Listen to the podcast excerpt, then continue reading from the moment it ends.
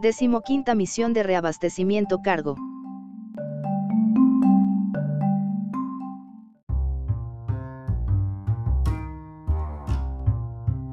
Una nave espacial de reabastecimiento Northrop Grumman Cygnus está en camino a la Estación Espacial Internacional con aproximadamente 8.000 libras de investigaciones científicas y carga después del lanzamiento a las 12.36 pm.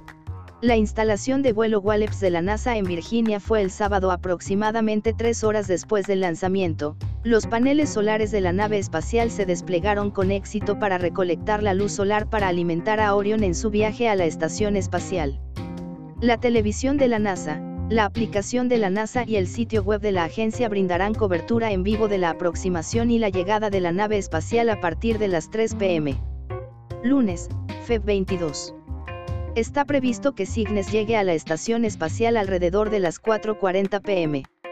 El astronauta de la Agencia de Exploración Aeroespacial de Japón, JAXA, Soachi Noguchi, utilizará el Canadar 2 robótico de la Estación Espacial para capturar a Hércules a su llegada, mientras que el astronauta de la NASA Michael Hopkins monitorea la telemetría durante el encuentro, captura e instalación en el puerto orientado hacia la Tierra del módulo Unity.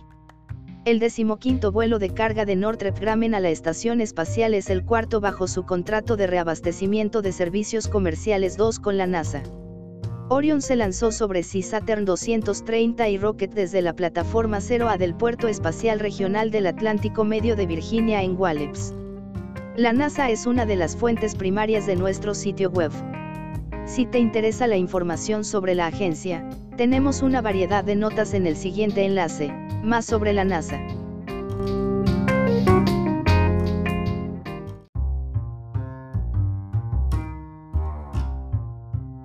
Gracias por visitar Distopía, no te olvides de leer o escuchar nuestras otras publicaciones recientes.